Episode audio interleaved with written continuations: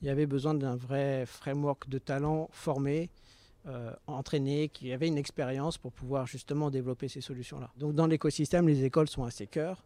Euh, parce, que, euh, parce que dans cinq ans, il arriveront des projets qui sont portés par des gens formés dans un écosystème où le terrain aura été un peu plus facilité qu'aujourd'hui. C'est là que le go-to-market sera vraiment plus court et plus proche de ce qu'on peut connaître dans les startups classiques. Les futures belles startups qui vont émerger, aujourd'hui, elles sont entre guillemets dans les écoles. Bonjour à tous et bienvenue sur Block Interview, le podcast qui va à la rencontre de la blockchain pour mieux la comprendre. Après les jeux vidéo, je suis parti côté startup rencontrer Shane Accelerator et Nicolas Cantou qui est son CEO et founder.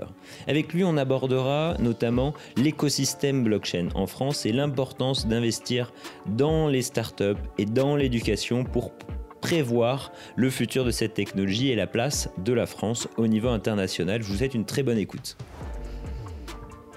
Merci beaucoup Nicolas euh, de nous accueillir. Merci à vous d'être venu. au sein de la station F et de chaîne Accelerator. Euh, avant de rentrer dans le vif du sujet et de la manière dont tu as travaillé autour de chaîne Accelerator, ta venue à la station F, j'aimerais revenir un petit peu sur ton parcours. Tu as créé très jeune une première start-up, une plateforme précise en Afrique. Tu en es venu après à l'immobilier. Est-ce que tu peux juste nous parler de ce temps-là Oui, donc bah, en 95, en fait, j'ai passé ma petite enfance au Cameroun, au Congo, euh, en brousse. Et je j'ai appris à vivre euh, dans les communautés, passionné par ça. Et donc euh, en 95, avec le village Internet de l'époque, mhm. Euh, c'était passionnant de pouvoir connecter les diasporas qui s'étaient perdus de vue avec les gens au pays, de, pouvoir euh, aussi euh, faire des transferts d'argent déjà, de pouvoir connecter en fait les événements qui se passent à droite à gauche dans le monde et, commencer à vraiment travailler sur ce village global digital. Et, donc on, nous, on était ados, on nous donnait des besoins et nous on les codait, ça partait en prod le lendemain, on était très contents. D'accord. et, et, on a, bah, du coup j'ai vécu très tôt ce que peut apporter ce type de réseau pour, bah, pour des communautés quoi. Euh, il y avait déjà une communauté euh, d'informaticiens sur place euh Non, non, pas du tout, pas du tout. C'était des, c'était des vrais use cases. Quoi. J'aimerais bien retrouver, reprendre contact avec ma famille que j'ai perdu de vue, je sais pas où ils sont. Ouais on fait un forum. À l'époque, c'était les forums. On appelait ça Perdu de vue. C'était l'émission de l'époque. Euh, voilà, t'es deux ados. on, juste, on répondait de manière très, très concrète et pratique euh, euh, aux besoins qui arrivaient. Et ils arrivaient de toutes parts sur des besoins bah, de s'échanger de l'information, de s'échanger, de, se rencontrer, de discuter et, de, et de même de partager aussi de l'argent. Parce que, effectivement, le transfert d'argent pour les diasporas, c'est un sujet qui existe depuis toujours. Et dès l'époque, déjà, tu étais tu mettais en place C'était des cartes à l'OPAS de prépayé, c'était des cartes, voilà, c'était à l'époque c'était plutôt des cartes qui étaient achetées et après ils pouvaient les récupérer sur place ou des choses comme ça, ou des codes qu'on s'envoyait ou ce genre de choses. Quand il y avait des rencontres au Stade de France, en Sénégal, etc., c'est nous qui étions responsables de quelques banderoles autour pour que justement il y ait des annonceurs euh, qui viennent des autres pays. Quand les bonnes ambassades qui avaient besoin de se connecter, il n'y a pas de réseau. Euh, Même les ambassades. Entre, ambassades, pas oui, uniquement Oui, oui, on avait l'ambassade du Japon et du Canada, c'est nous qui avons fait les ponts. Enfin, juste on était là et on voyait les besoins arriver et on connectait les gens. Trop bien. Voilà. Et, le web de l'époque n'était pas technique euh, de fou, donc, donc à deux ados, on y arrivait. quoi. Ah ouais, vous étiez que deux Oui, oui, oui. oui. Ok. Voilà, ça a duré sept ans. Ouais.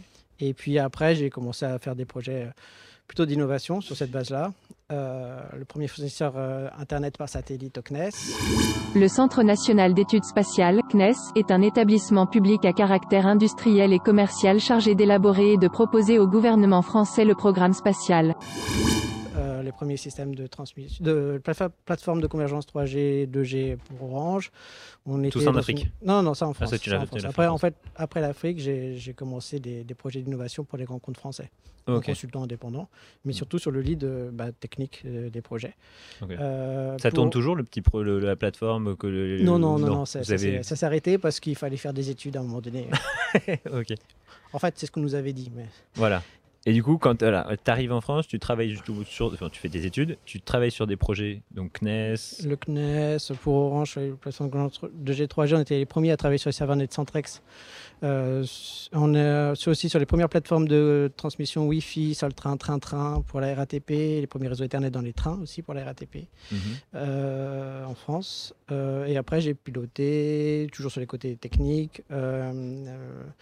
Euh, l'espace client de Bouygues, l'espace client d'AXA, la refonte des 200 sites de L'Oréal, la refonte du SI global de Geodis lors de la fin de la joint venture avec IBM, voilà. Donc, Et en parallèle, je montais des startups parce que c'est plutôt, ça, qui me... ça qui m'intéressait. Donc une startup, bah, la dernière qui a été, sauf si Chain Accelerator est quand même une startup, mais avant c'était InStreet et c'était dans l'immobilier. Et euh, c'est justement, c'est parti d'où street? L'idée, c'était simple. C'était euh, dans la rue, je me balade et j'ai des pushs qui disent à 200 mètres de là où vous êtes, il y a une famille comme vous qui aime le sport comme vous, qui ont un logement à louer. Est-ce que vous voulez vous rencontrer? Dans ce cas-là, il y a un premier push. Ok. Et ensuite, après ce push-là, il y a un deuxième push, mais cette fois-ci vers des agents immobiliers qui disent voilà, il y a deux personnes qui se sont rencontrées. Est-ce que vous voulez les accompagner sur leur projet mhm. Oui ou non Il y a un deuxième push comme ça. Donc du matchmaking euh, géolocalisé, de particulier à particulier au départ. Oui. Et, ensuite en lien avec l'agence qui voilà. Et le business model était avec les agences. D'accord. Ça allait les aider aussi à bien prospecter et aller là où il y avait de la demande, sur des catégories ciblées, etc. Et donc à moins dépenser d'argent sur du prospecting un peu à tout va. juste pour euh, aller un petit peu sur ce projet-là, comment tu l'as alors, il est né justement de chercher un appartement, je mets. Ou non, comment c'est passé C'est quoi le petit, pas loin de 24 euh, fois, donc euh, je connais bien le sujet. Ouais. et, et, et puis, euh, j'ai aussi travaillé pour la FNIM. La Fédération nationale de l'immobilier, plus connue sous l'acronyme FNAIM, est une union de syndicats professionnels français exerçant dans le domaine de l'immobilier.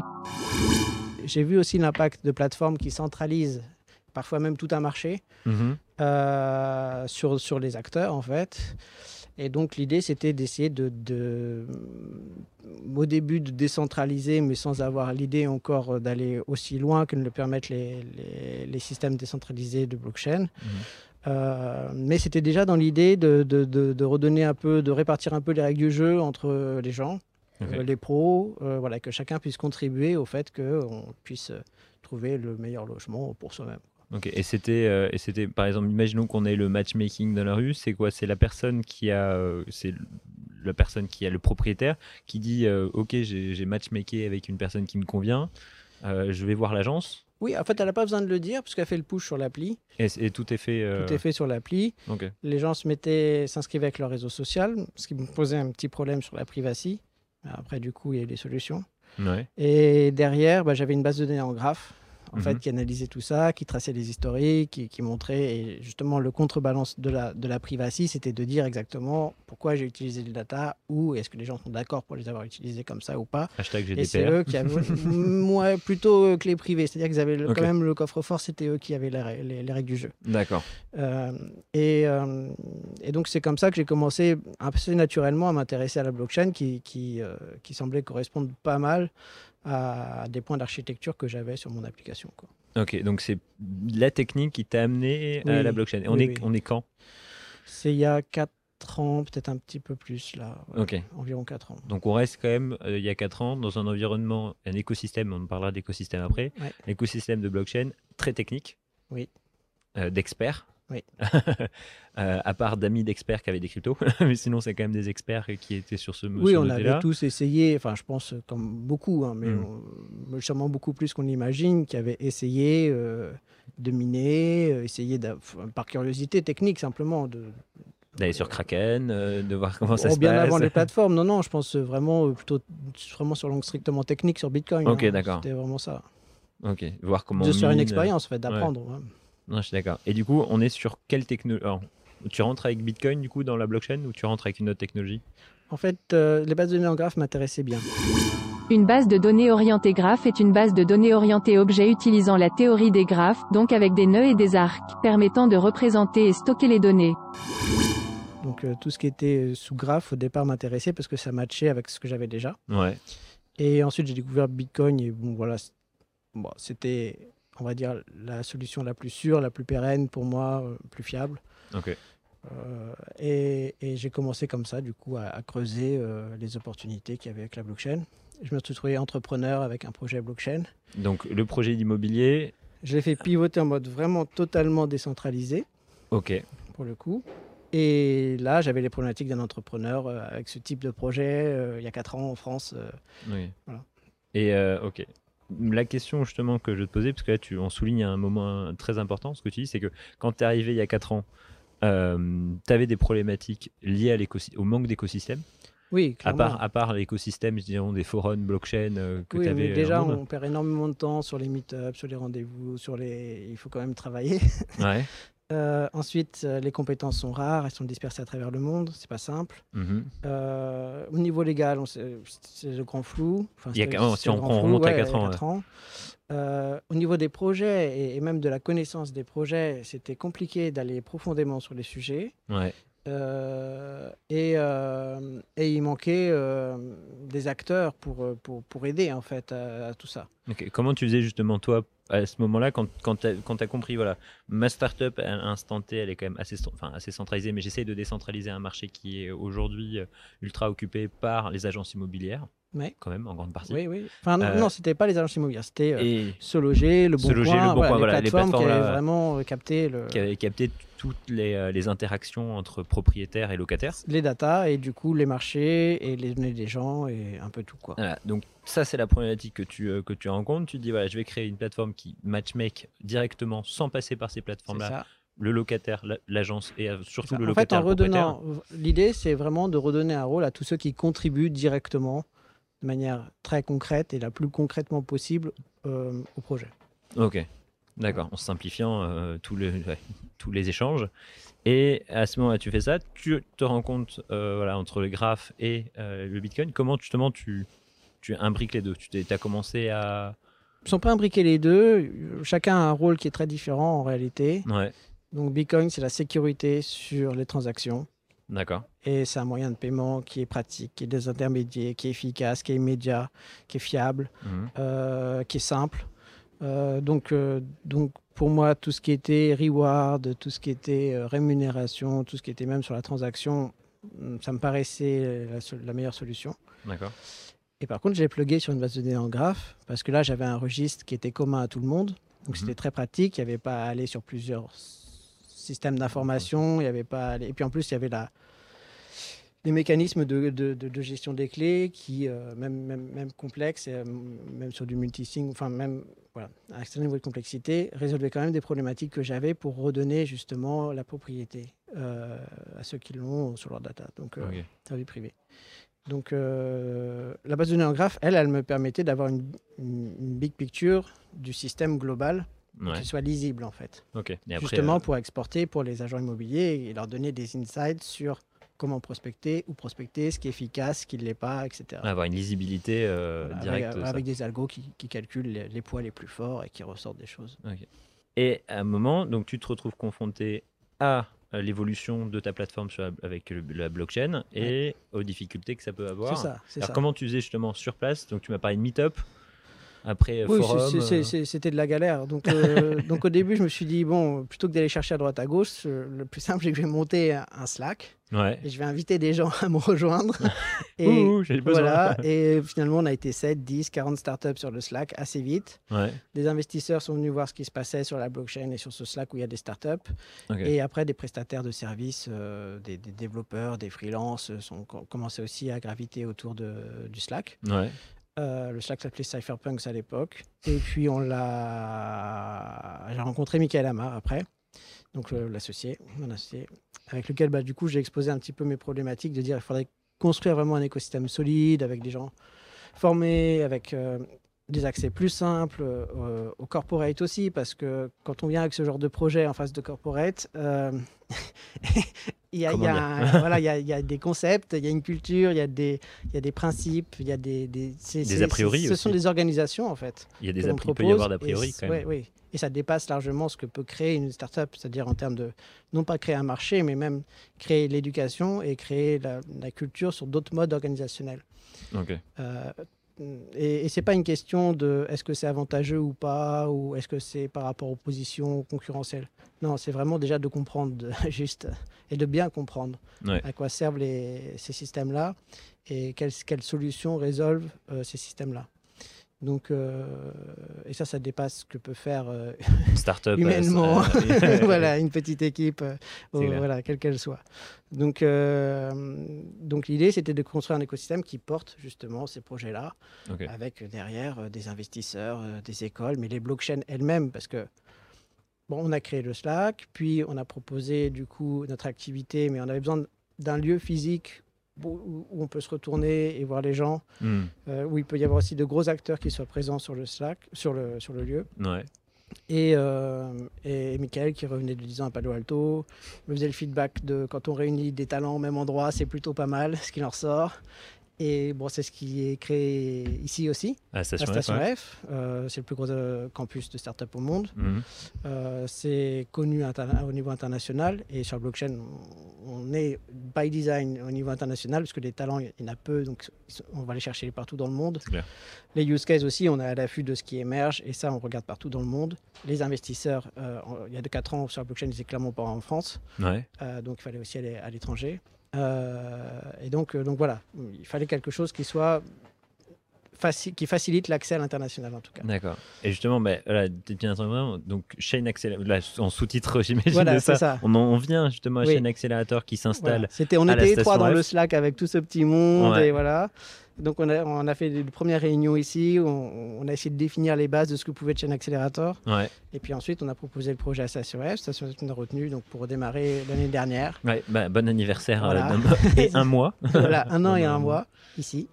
Et, donc on est arrivé ici euh, avec, euh, avec les startups du, du on est 13 startups qui, qui venaient du, du Slack. Et, et, on a commencé comme ça. Et très rapidement en fait sont venus de nouveaux besoins se greffer à ça, c'est-à-dire les besoins des blockchains elles-mêmes. Ah, ok. Quand tu veux dire les blockchains elles-mêmes, tu sont de gros projets. Technologiquement Oui, comme Cosmos Tendermint. Cosmos est un futur cadre modulaire et une plateforme blockchain basée sur Tendermint, conçue comme un écosystème dans lequel les chaînes de blocs spécifiques à une application peuvent être connectées. Euh, comme OneChain. OneChain est un protocole cross-chain pouvant permettre les transferts entre différentes blockchains. On est très proche de Tezos, qui en plus, ils sont à 300 mètres. C'est une vingtaine de chercheurs de l'INDRIA. Ils ont un, écosystème de développeurs très important. Ils voilà, ils apportent des vraies solutions pour l'industrie. Euh, sur la vérification formelle, sur la gouvernance, qui est vraiment intégrée dans la chaîne. Ce qui est, une grande problématique. Un des défauts voilà, d'autres sujets. Et donc, on a... Donc, sur place, bon, là, ils ne sont pas là aujourd'hui, mais on a quand même sur place des représentants de ces chaînes-là et donc euh, des core teams, de la core team. Donc euh, on peut leur poser des questions, on peut interagir et ça fait gagner énormément de temps. Mais, mais eux-mêmes ont des, ont des problématiques, surtout les projets euh, internationaux, mais pas que. c'est qu'ils ont une technologie et qu'ils doivent la diffuser à travers le monde. Hmm. Et en Europe, ils ont une personne qui était au Luxembourg. Qui doit prendre sa casquette de pèlerin. Voilà, et, et, qui devait former les gens dans les écoles. Ouais. qui devait euh, commencer à engager des corporates sur des, des, vitrines et des belles démonstrations de la technologie, mhm. euh, qui devaient euh, aussi rentrer en contact avec les institutionnels, parce qu'il faut créer un framework légal pour, pouvoir opérer des services, notamment financiers, mhm. qui sont quand même très cœur dans les use cases des blockchains. Et, et, donc faire tout ça pour une personne, pour toute l'Europe, voilà. et, voilà, ils sont des projets qui ont, qui ont levé beaucoup d'argent. Là, tu, là, tu parles de tes os, là principalement Ou ça, euh, cette problématique-là, tu la retrouves vraiment, partout toutes les, toutes, les, toutes les chaînes ont le, même sujet. Ok. Après, nous, on a choisi celles qu'on trouvait aussi, euh, avec lesquelles on avait de l'affinité, qu'on trouvait les plus pertinentes. Tezos, clairement, pour nous répond à des, de manière assez unique à des sujets qui concernent l'industrie. Et en plus, ils utilisent Ocaml, qui est utilisé dans l'industrie française, suite en fait, ça vient du crash euh, d'Ariane 5. Il a fallu trouver un moyen de ne pas avoir de bugs. Et ça, c'est une question très importante sur les réseaux distribués, c'est-à-dire comment on peut ne pas avoir d'exécution de, malveillante ou, ou qui dysfonctionne mhm. sur les nœuds du réseau pour qu'on ait toujours un résultat fiable, même malgré toute l'étendue d'un réseau. Et le nombre d'acteurs Et le nombre d'acteurs, et, euh, et, aussi euh, des comportements potentiellement malicieux, aussi des malwares, et aussi je ne sais, pas, je ne sais quoi. Donc, eux, ils apportent la vérification formelle, voilà, vérifie vraiment l'exécution qui est faite, la stack de l'exécution qui est faite au niveau de chaque, chaque membre du réseau, et pas seulement le résultat. Donc ça apporte un niveau de garantie supérieur. Et puis la gouvernance, qui est un des vrais sujets, euh, qui décide, comment on décide, etc., qui aujourd'hui Aujourd'hui, Tezos l'intègre dans son protocole lui-même. Dans le protocole, il y a les mécanismes de vote qui sont transparents, il y a les propositions soumises au vote qui sont, qui sont, qui sont transparentes, et le mécanisme lui-même, l'opération, elle est aussi exécutée on-chain. D'accord. C'est une gouvernance on-chain et. C'est pas une application supplémentaire qu'on met dessus. Voilà. Et, et, donc, c'est pas possible que euh, un Vitalik. Euh, voilà. Vitalik Buterin est un programmeur russo-canadien. Il est connu en tant que cofondateur d'Ethereum. Style où oriente majoritairement euh, tout ce qui se fait sur une chaîne et sur tous les smart contracts de, de, cette chaîne. Voilà, y a, Hashtag Ethereum. ouais. Et, euh, et on a, euh, on a, voilà, donc on a choisi Tezos pour ça. On a, on a une grosse affection pour Bitcoin, qui mhm. reste euh, depuis 10 ans la solution robuste, qui n'a pas eu connu d'interruption, qui est une des meilleures, si ce n'est la meilleure des intermédiations des banques, mhm. qui est un système d'échange de valeurs qui, qui, qui fait sens aujourd'hui quand on a besoin quand on est d'accord sur une valeur qu'on veut s'échanger, eh ben, c'est quand même le plus pratique et le plus immédiat. D'accord. Euh, Alors, quand tu euh, parles justement de, de, de Tezos, tu parles justement, tout à l'heure, tu parlais de, de l'environnement oui. qu'il y avait autour de vous. Alors, je, je, fais un pas en arrière là pour revenir au début. Donc, vous étiez avec le Slack il y a 4 ans, du coup, enfin 3-4 ans. Euh, à l'époque, l'écosystème. j'ai fait pendant un ou deux ans, j'ai galéré avec ma startup avant de faire le Slack. Ok, d'accord. Alors, de l'aventurier, quoi. voilà. Quitte à vivre les choses soi-même euh, avant de se lancer à plusieurs. Euh, Après, le Slack a duré, oui, à peu près un an, et ensuite on est rentré ici. D'accord. Alors, à l'époque, il y avait la maison du Bitcoin, il y avait des meet-up, des forums et les Slack. Oui. Et si on dézoome un petit peu, on prend la vision macro, quand tu parles d'écosystème, oui. C'est pas uniquement les écosystèmes de entre experts blockchain, j'imagine.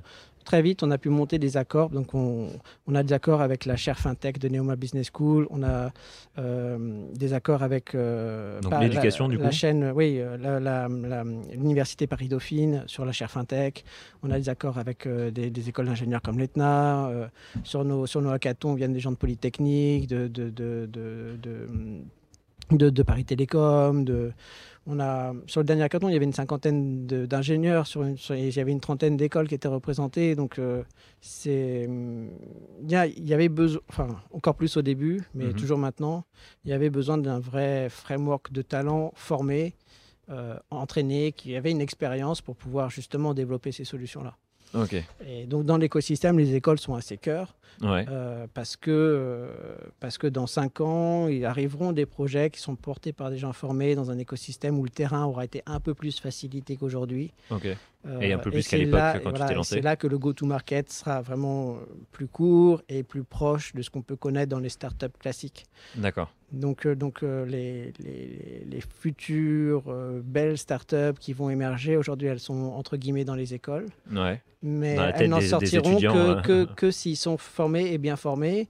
Et, et, ça, euh, personne ne le fera à la place des chaînes elles-mêmes, quoi. Hmm. D'aller voir les écoles, de leur expliquer, de, de créer des formations, de créer des, des, des formateurs, de former, etc. Hmm. On a lancé de chaîne Académie pour ça cette année. Ouais. C'est dédié à ça. Donc on forme des gens et on va dans les écoles former des gens. D'accord. Alors, quand tu parles de former, quand on, voilà, si on prend les. ça fait partie de l'écosystème. Voilà, les, quatre piliers. si, on schématise, il y a le pilier formation. Donc, on forme les étudiants, on forme des experts qui veulent aussi, il n'y a pas que des étudiants, il y a aussi des gens, j'imagine, qui veulent se former euh, par eux-mêmes. pas par eux-mêmes, qui veulent se former en plus de leur expertise. c'est un expert, c'est un ingénieur, un système qui se dit, ah, ça pourrait être intéressant, mais il a déjà 20 ans d'expérience, mais il veut s'ouvrir à la blockchain. Mm. C'est intéressant de le former. Donc, la partie formation, éducation. Il y a une partie juridique dans l'écosystème, j'imagine. Oui, c'est plutôt comme pas... En fait, c'est pas si cœur que ça. Je parle de l'écosystème hors, hors euh, chaîne accélérateur. Je parle de l'écosystème de la blockchain. Euh, oui, oui, mais, mais même, c'est vrai qu'on parle beaucoup des, mouvements juridiques, etc. Euh, parce que ça intéresse les banques de pouvoir entrer dans ce marché-là et qu'elles ont une grosse influence aussi sur les lois. donc, et ça prépare le terrain. Donc, ok. Mais tu vois pas ça comme un pilier très, non, les lois, les, lois suivent les usages. Ok. Donc, euh, donc je ne suis pas très inquiet dans la mesure où, lorsque tout le monde aura mieux compris les atouts de la décentralisation, mhm. les nouvelles libertés euh, de transaction, de gouvernance, euh, les la nouvelle même facilité au niveau international à aller plus que de s'échanger d'informations, mais vraiment à opérer de manière globale. Mhm. lorsqu'on a compris vraiment ce que ça change de d'être libre en fait de son organisation avec des tiers, sans passer par un tiers qui impose un format, euh, les lois suivront. D'accord. En fait, il n'y aura pas de raison. On peut, on peut même voir ça déjà, déjà actuellement entre les États actuels, les États de type euh, Estonie et la vingtaine de petites Estonies qui sont en train de, de, de, développer gentiment sur la blockchain des systèmes où bah, comme ils ont rien, ils ont pris la blockchain, Ouais. donc directement la nouvelle technologie, et c'est immédiat, c'est transparent, Hmm. c'est auditable. Au Rwanda, on crée son entreprise en deux jours en ligne. Hmm. Euh, et donc, il y a un gap qui se crée déjà Ah, parce que tu as, fait, parce que t'as des entre pays où il n'y a pays, rien. voilà, Ah, entre départ. des pays qui commencent sur ces systèmes auditables par tous, transparents, Hmm. immédiats, et des pays bah, qui ont leur historique, mais du coup qui créent une expérience pour les citoyens qui, qui, qui, qui est de plus en plus, on va dire, pas incompréhensible, mais bizarre, Flou. flou, et surtout par rapport aux autres expériences qu'on peut avoir où c'est simple et rapide et Ouais. clair. Donc, euh, donc, donc, là où je veux en venir, c'est que le, face à ça, les lois évolueront. Je suis pas très inquiet. Ok. D'accord. L'Estonie, alors, je sais pas si je dis une erreur peut-être, tu me corrigeras peut-être. C'est bien le pays où ils ont fait une euh, carte d'identité digitale Oui, c'est ça. qui veulent relier justement à une blockchain pour euh, avoir tous les renseignements à un endroit. Oui, et puis même de pouvoir euh, euh, à, à distance, enfin, depuis un autre pays, euh, avoir sa carte de, de résident euh, estonien ou de- l'identité estonienne. C'est aussi un pays qui facilite énormément l'accession à des licences euh, de paiement, des licences pour pouvoir opérer des services que, que, que, que- que proposent des, des sociétés blockchain. Ouais. Euh, et c'est simple, c'est rapide, ça apporte autant de garanties que, que, que par ailleurs, sauf que c'est juste plus rapide et plus simple Hmm. et moins coûteux Et plus transparent. et, et plus transparent. Donc, euh, donc voilà, je, sur les aspects légaux, il y a Ça- une pression pour qu'il y ait un framework légal sur les activités financières parce que les, Les banques, ICO. les banques ont envie de rentrer sur ce marché-là et peut-être un petit peu le contrôler. Ouais. Mais le, le cœur du sujet sur une masse adoption avec un intérêt qui soit compris des gens sur les avantages d'organisation décentralisée, ça sera un impact social qui fera bouger les lois, on va dire, réellement.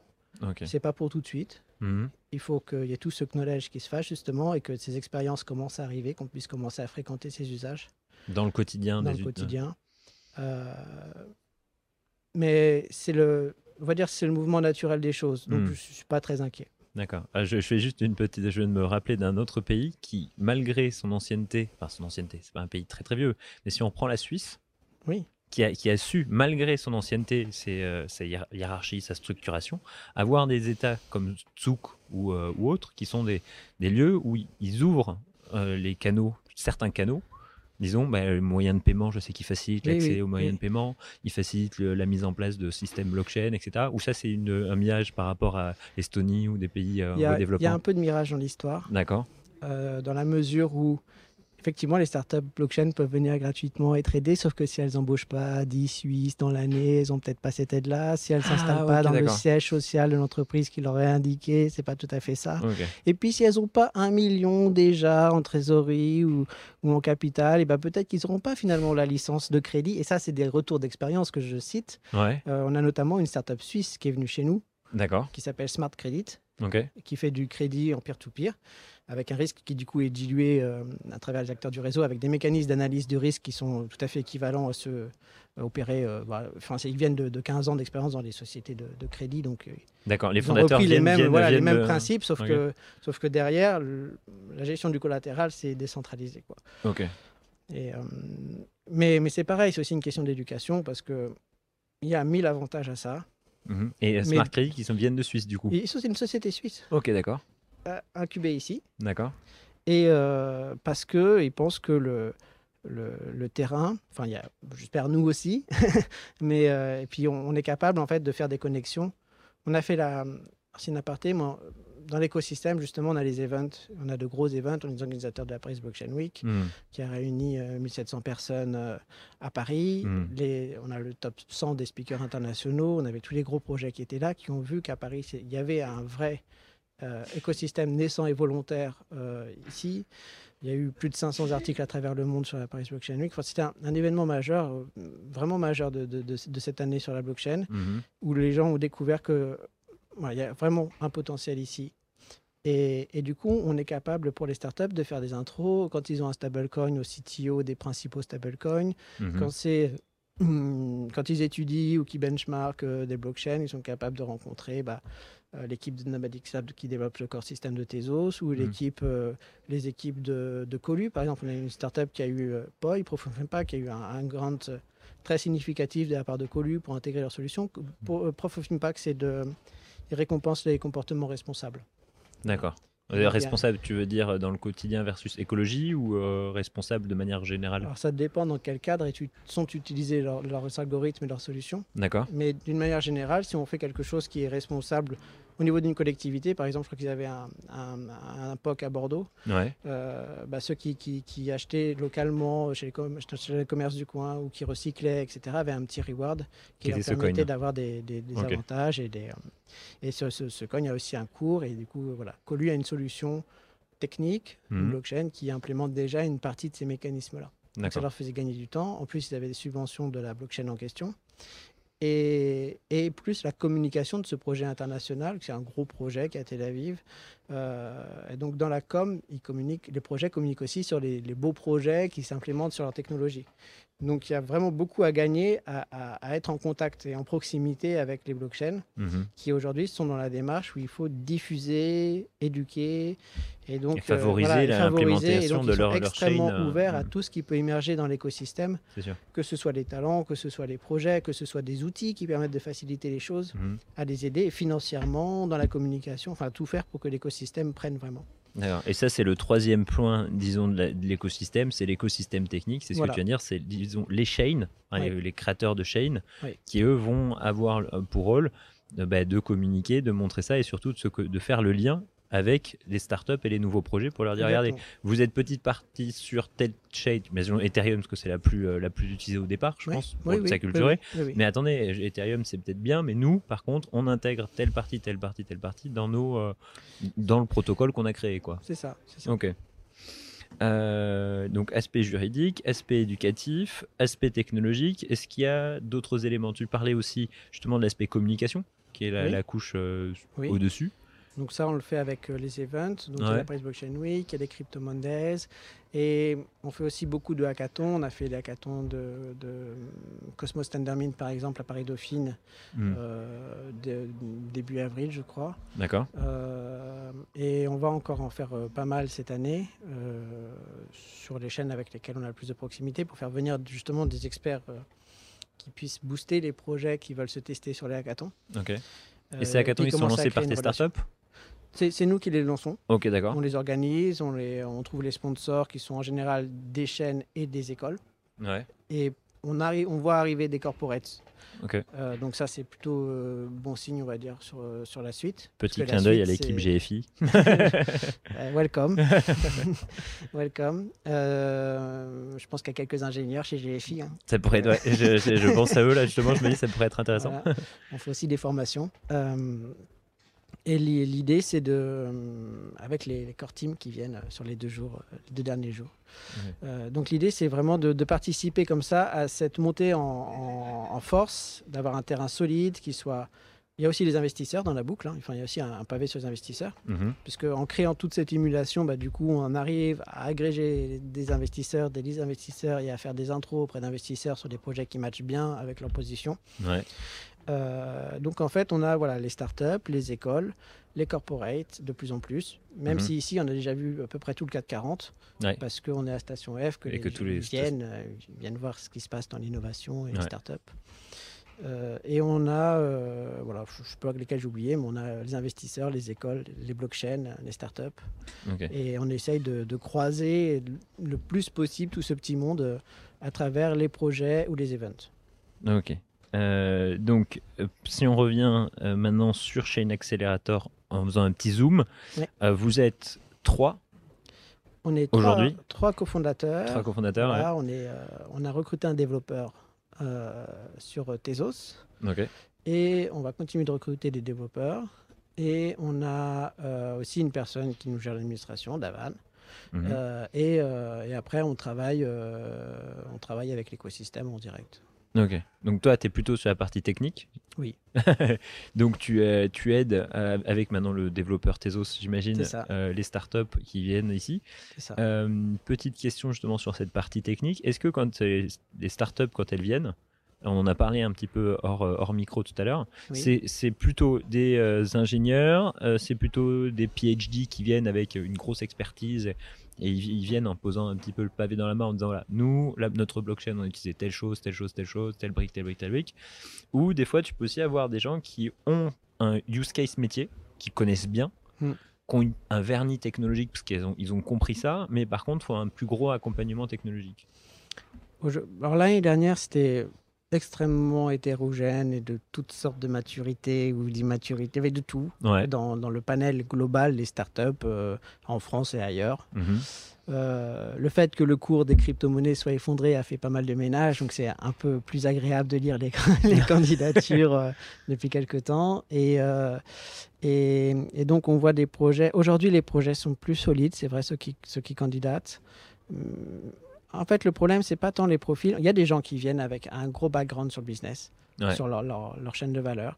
Il y a des gens qui viennent avec un gros background technologique en proposant vraiment des solutions techniques, parce qu'il y a encore mille couches à créer avant l'usage. Aujourd'hui, on a le middleware. Hmm. Mais ça, c'est les protocoles d'Internet. Mm-hmm. Après, qu'est-ce qu'il y a eu sur Internet? Il y a eu de l'open source on a distribué des tas de petits outils open source, des communautés sont créées, et là, on a vu quels étaient les usages qui accrochaient. Je suis d'accord. Il manque encore tout cet écosystème open source pour l'instant. Hmm. Et après, il y aura les services, et après, il y aura vraiment, on pourra identifier là où il y a de l'usage. Et c'est là où on saura dire que oui, effectivement, il y a un marché potentiel ou pas. Aujourd'hui, on n'en est pas encore là. Hmm. Il y a un vrai marché technologique sur les couches passes, hmm. sur la cybersécurité, sur la certification, sur la traçabilité, sur la traçabilité, sur tout ce qui est middleware. Euh, hmm. Le banking, c'est un middleware. Donc, il y, a vraiment tout ce qui est middleware, il y, a, un marché qui est là. Après, tout ce qui est au-dessus, tous les outils qui vont faciliter l'intégration dans les systèmes d'information, qui vont faciliter la gestion des clés, qui vont faciliter euh, des API qui soient adaptés à des systèmes peer-to-peer, euh, tout, ce qui, tout ce qui est vraiment spécifique est encore à construire ou est en train de se construire. Et mhm. puis après, il y aura des, des, briques open source pour de la vidéo, pour du streaming, pour du, voilà, des choses un peu plus euh, proches des users. Ouais. Et à partir de ce moment-là, vraiment, il pourrait y avoir des business models qui se développent mhm. avec quelque chose qui ne soit pas un coût technologique et un coût d'éducation qui soit trop, trop gros pour une petite start-up. L'autre effet, c'est qu'aujourd'hui, les vrais besoins sont des, besoins d'infrastructures massives. Mhm. Ça ne correspond pas du tout à des profils de start-up.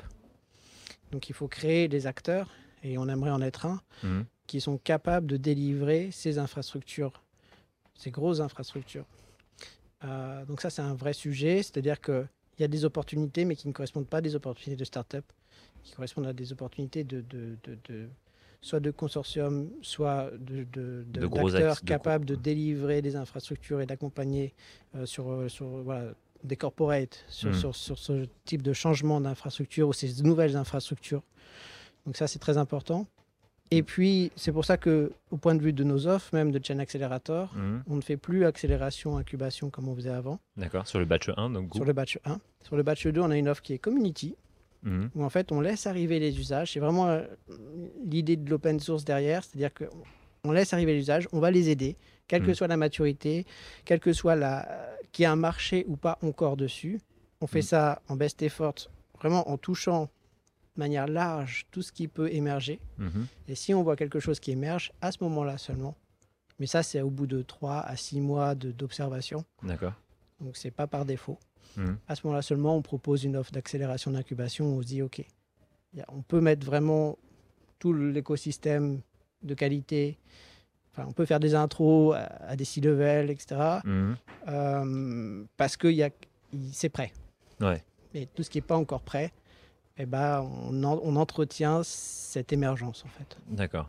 Ok. et là, ça, on en vient à la question de... Euh, du sourcing déjà, et au-delà du sourcing, euh, ce, que, ce que tu as dit tout à l'heure, de dire en 2018-2017, tu devais recevoir un millier de, un million de demandes de gens. Ah ouais, mais moi j'ai ma nouvelle, j'ai mon truc de crypto, machin, de trading, etc., etc. Et donc ça c'est le sourcing. Et la deuxième question, c'est aussi la sélection.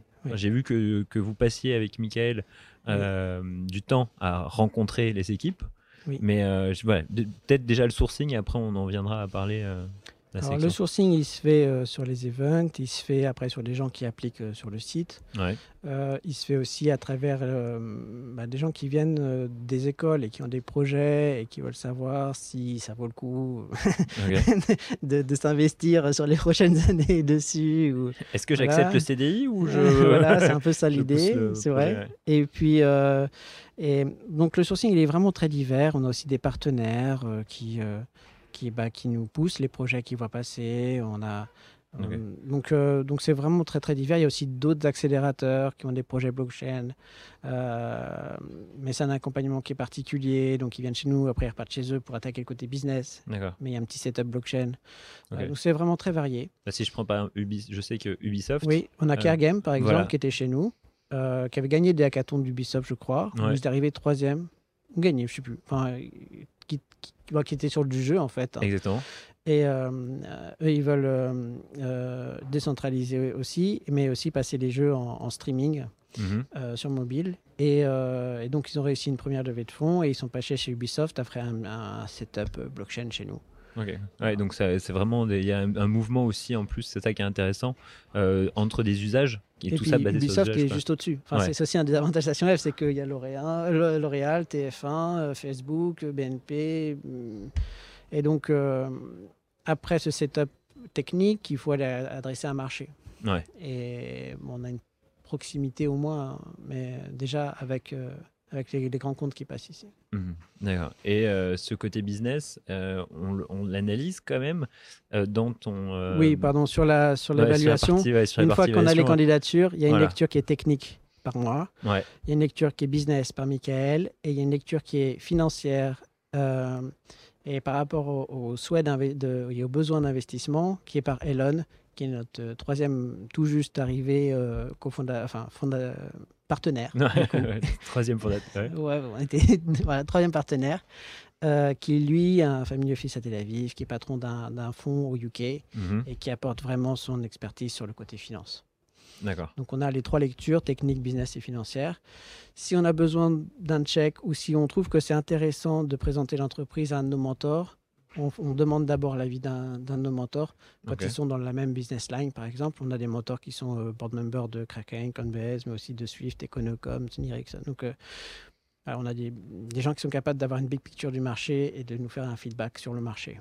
D'accord. Et c'est avec eux justement qu'il y a des échanges, des présentations. On reviendra après sur les mentors. Donc, euh, pour faire le chemin, ils vous rencontrent, passage technologique pour voir où ils en sont technologiquement. Oui passage business pour voir l'efficacité business et les opportunités que ça fait. Oui. Échanger avec des mentors, si c'est des mentors. Mais j'imagine aussi que tu as des mentors plutôt métiers aussi. Oui. Parce que si tu vois, parce que là, tu m'as beaucoup parlé de Coinbase, des choses comme ça, mais j'imagine qu'il y a aussi des métiers, euh, je sais pas moi, comme la santé ou, euh, ou autre, ou je sais pas, les jeux euh, vidéo, ou, voilà, des choses comme ça, qui, qui, sont des mentors, qui peuvent être aussi on des mentors. On a 36 mentors et on doit avoir une vingtaine de business lines différentes parmi nos mentors. Ok.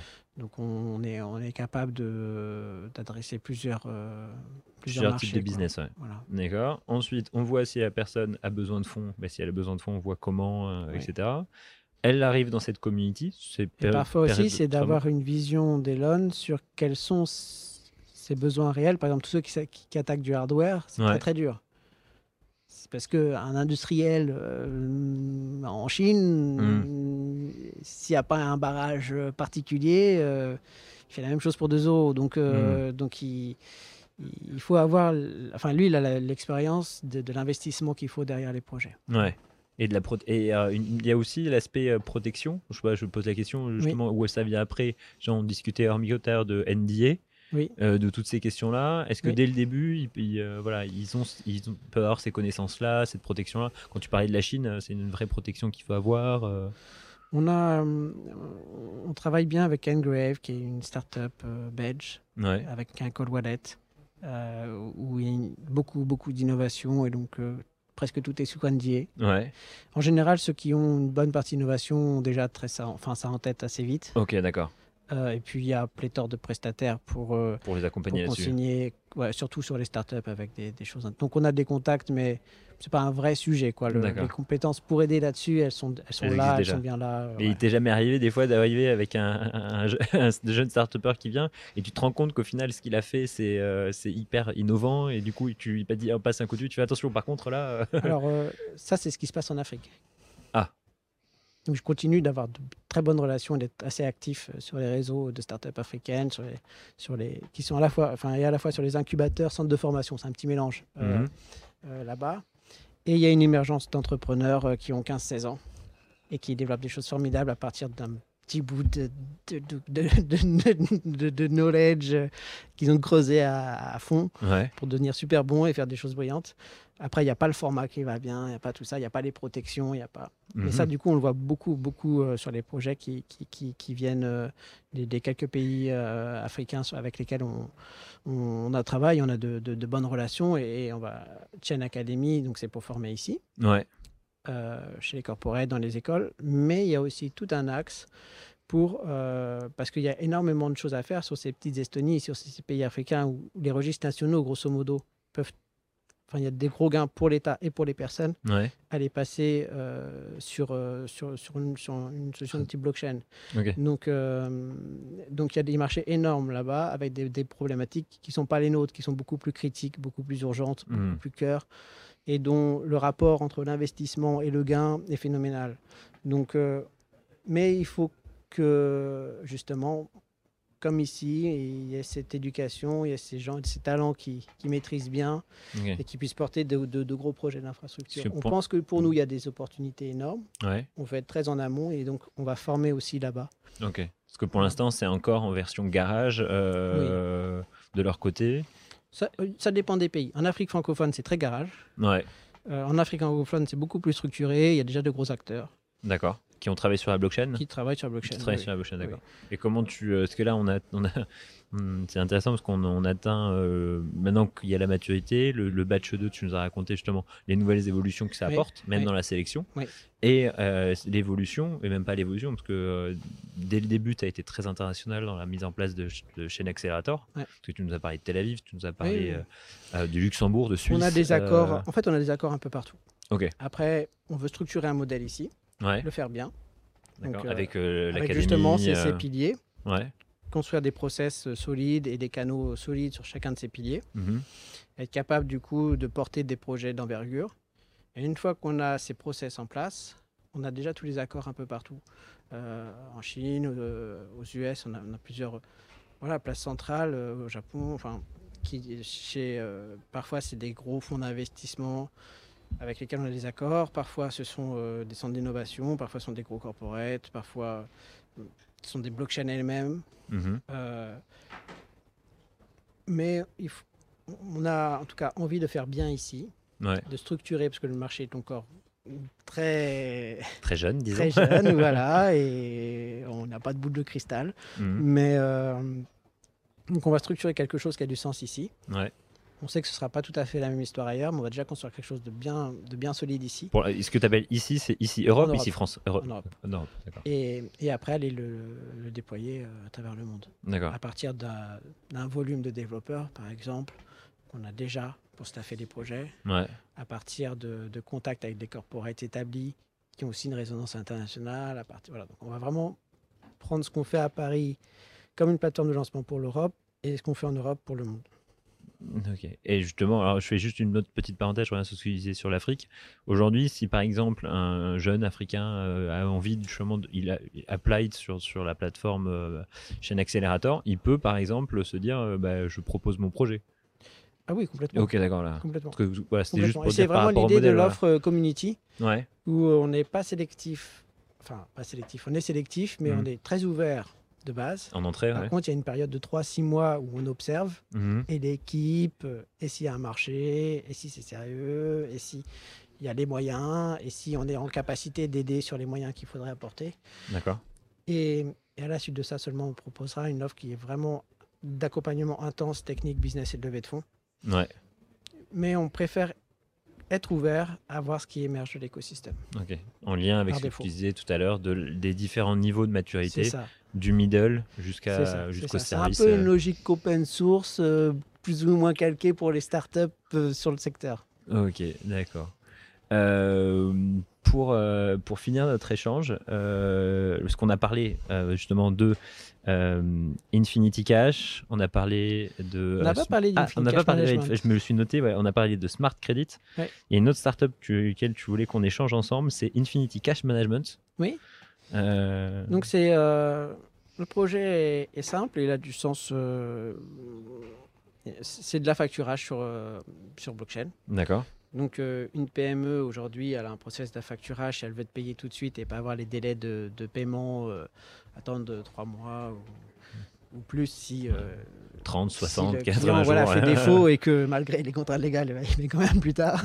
Euh, pour une startup, c'est très dur. pour les startups, c'est dur. Pour les PME, c'est très dur. aussi. et, donc, l'idée, c'est de pouvoir en fait découper ces factures.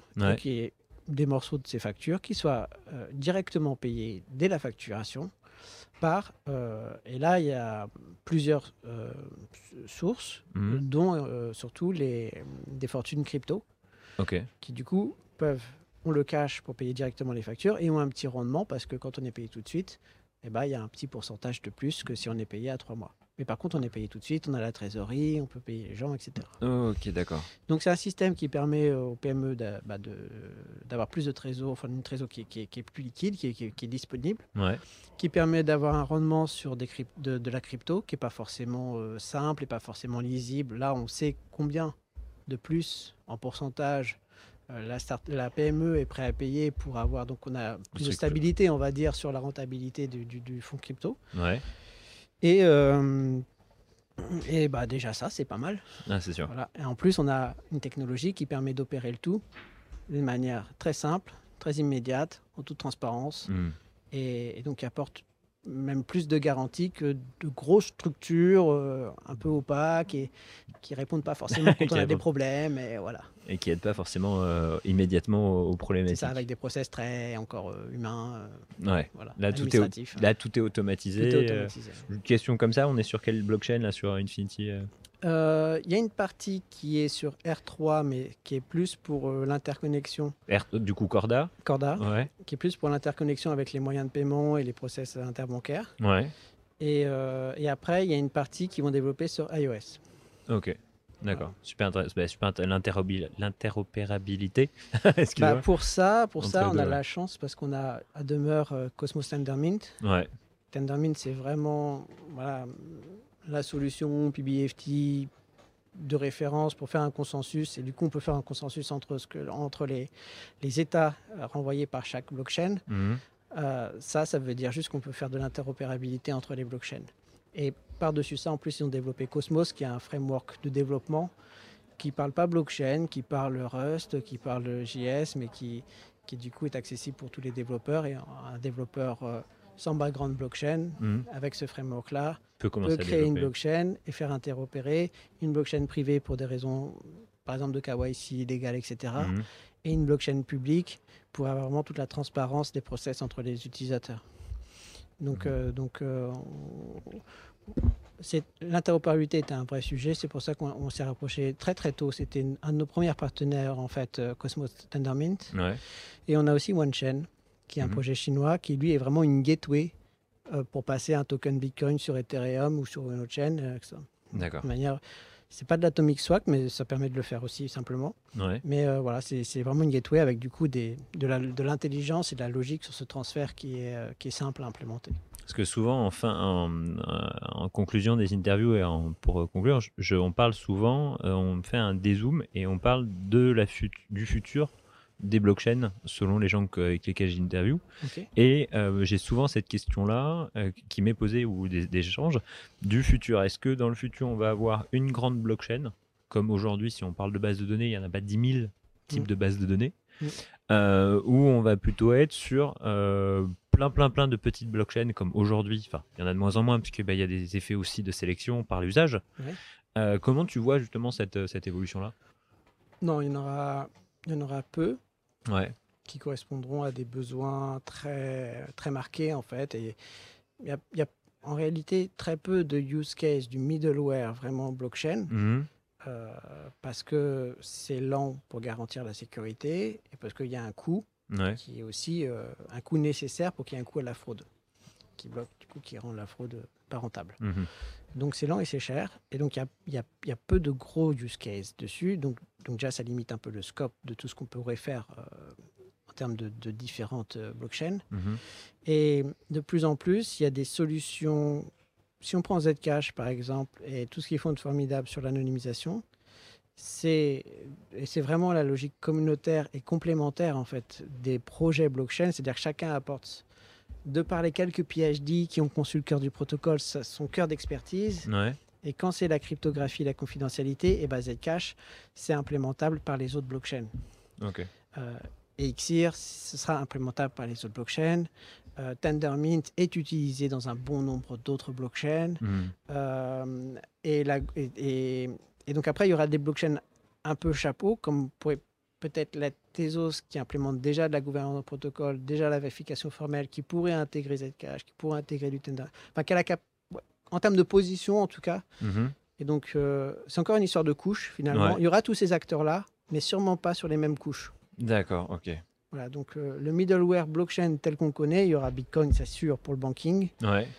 Euh, et il y aura une, une majoritaire sur les smart contracts et les infrastructures décentralisées pour répondre aux problématiques de cybersécurité, pour répondre aux problématiques d'industrie, pour répondre aux organisations de plus en plus ouvertes, etc. Mhm. Nous, on pense que Tezos est bien placé là-dessus. D'accord. Et il y aura des blockchains qui seront middleware au-dessus, en dessous, en tout cas sur l'interopérabilité, comme pourrait l'être de manière très simple euh, euh, Cosmos, ou mhm. comme pourrait l'être de pour des process interbancaires de manière très utile OneChain. Ouais. Euh, donc, mais eux se positionneront en fait sur des, des, des, services, des features particulières qui viendront du coup euh, sur les différentes couches autour des quelques middleware qui émergeront. D'accord. donc plutôt une question d'étage de service que euh, de grands Manitou qui contrôleraient tout, qui, qui dirigeraient tout. C'est ça. Et, et, en plus, tels que sont aussi tels que sont les, communautés elles-mêmes sont des développeurs qui ne sont pas rémunérés par les chaînes, etc., qui, qui, prennent goût sur un projet, sur une vision, mhm. mais qui ont une expertise. Et parfois, cette expertise, elle colle plus à un certain étage ou euh, de, de, de, l'infrastructure qu'à un autre. Donc il faut s'orienter sur une chaîne, mais il n'est pas dit qu'il passe après sur une autre chaîne. Et donc le, le, knowledge circule aussi. Hmm. Euh, c'est pas vrai, c'est, ce sont des fondations qui, qui gèrent ces projets-là. Ouais. Euh, et c'est des projets open source. Ethereum, euh, etc. Et, le reste. Bah, ouais, enfin, Consensus, c'est pas vraiment. c'est pas vraiment une fondation. et, mais au départ. Ouais. Bah, au départ, ils étaient ensemble. Mais, mais, le. Donc, le, ce que je veux dire par là, c'est que le, ces infrastructures-là se construisent d'une manière vraiment coopérative en fait, et communautaire. C'est le mhm. socle et c'est même l'engagement très profond des fondateurs de ces projets-là. D'être coopératif. D'être coopératif. Donc, euh, il y aura plutôt un merge ou des, des, des utilisations des features des uns et des autres sur quelques gros middleware qui vont vraiment porter le service principal et, et autour voilà, des, des, layers qui sont à construire pour faciliter jusqu'à l'usage. Et comment, est-ce que là on a, fait on a rigolé parce qu'on euh, parlait de consensus et d'Ethereum euh, on n'a pas cité le nom, mais il y a aussi Hyperledger dans l'absolu. Comment, euh, enfin Hyperledger, mais si Hyperledger c'est du open source. Oui. Après, IBM en a fait, euh, il fabrique. Mais je demande comment tu vois, parce que là on a aussi une question, je pense personnellement philosophique, oui. de se dire entre donc Tezos, OneChain, etc., qui ont véritablement une nouvelle offre et qu'on cette histoire, cette, cet aspect euh, quand même de, de, de, réussir, mais aussi d'avoir ce côté collaboratif face à des, des, organismes, Consensus qui est, ou Ethereum ou Hyperledger, qui ont peut-être moins aujourd'hui euh, cette philosophie-là. Est-ce est-ce que est-ce qu'il y aura un choc des un choc euh, un choc des deux enfin il y aura un choc quand tu vois la collaboration il y aura de l'usage en fait ou, pas euh, la sélection, elle se fera. Euh, si c'est pertinent, les gens l'utiliseront. Si c'est pas pertinent, euh, moins. ouais. Mais est-ce que tu penses que si on reprend par exemple l'histoire d'Internet de manière plus logique, l'évolution d'Internet, comment ça s'est passé, ou au départ c'était quand même open source. Oui. Oui, il y avait une vraie volonté de décentraliser. Exactement, dès le début, au début d'Internet. Et on s'en vient quand même aujourd'hui à avoir principalement très centralisé. Très centralisé. au niveau des euh, au niveau Là, on pourrait avoir peut-être une vision un petit peu optimiste. Moi, je suis quelqu'un d'assez optimiste dans le cœur. Je me dis, en voyant tous ces projets qui sont quand même assez open source, collaboratifs et tout ça, et il y a plus de projets aujourd'hui. Mm. Si on regarde un peu le marché, tu me dis si je me trompe, hein, de projets collaboratifs qui sont à viser open source que de projets établis à viser privatif ou centralisé. Oui. Qu'est-ce que tu vois là par rapport à ça? Comment tu vois euh, tu serais plutôt optimiste euh, Oui, je suis optimiste parce que, enfin, je ne suis pas inquiet sur le, sur le fait que, enfin, les, les, solutions, les, les blockchains publiques, ouais. euh, elles correspondent à un besoin sociétal et à une évolution des sociétés, à une évolution des organisations, euh, un problème sur les, sur les, sur les systèmes d'information fermés. Mmh. Euh, voilà, 10 ans d'échec sur la cybersécurité, c'est un, problème colossal et de plus en plus gros. Et de et il n'y a pas de réponse d'amélioration, c'est-à-dire que soit on change, soit on garde le problème et ça grossit. Quoi. Donc, euh, pour moi, ce qui est, ce qui est clair, c'est que ça a du sens sur les blockchains publiques. Sur les blockchains privées, c'est un positionnement personnel, c'est aussi voilà, peut-être qu'on voit moins de ces projets-là, mais euh, je, vois, je vois moins euh, le mouvement dans lequel ça s'inscrit, en fait. D'accord. Voilà. Pour moi, a priori, on pourrait presque le faire sans blockchain. Donc, euh, hmm. voilà, c'est le marché va encore beaucoup évoluer. Probablement que les projets d'Ethereum ont fait des annonces très prometteuses. Euh, voilà, je, voilà, s'il se passe quelque chose de génial, et eh ben, ce sera génial et je serai très content d'être plus optimiste sur les autres. et voilà, mais peu importe, peu importe. L'idée, c'est que l'écosystème grandisse, se structure, euh, qu'il puisse de plus en plus y avoir de use cases importants et qu'il puisse y avoir de plus en plus d'acteurs qui soient capables de porter les grands enjeux qui sont derrière. Quoi. Et du coup, les derniers grands enjeux sur euh, d'ici les cinq prochaines années pour Chain Accelerator? C'est euh, de pouvoir euh, devenir un acteur important euh, sur le fait d'apporter des infrastructures décentralisées. Mmh. Et ensuite, d'aider un écosystème où là, il y aura un terrain propice pour l'émergence de super startups. Ok, ben, merci beaucoup Nicolas pour l'échange. Merci beaucoup d'avoir écouté cet épisode et mes échanges avec Nicolas. Je le remercie pour avoir participé à cette petite interview. Si vous voulez aller plus loin et me poser des questions, n'hésitez pas à m'ajouter sur LinkedIn Alexandre Schkirat et également à vous abonner au podcast pour avoir toutes les news blockchain chaque semaine. D'ici là, je vous souhaite une très bonne journée, très bonne fin d'après-midi, très bonne soirée. Quand est-ce que vous écoutez votre épisode? Et à la semaine prochaine. Bye bye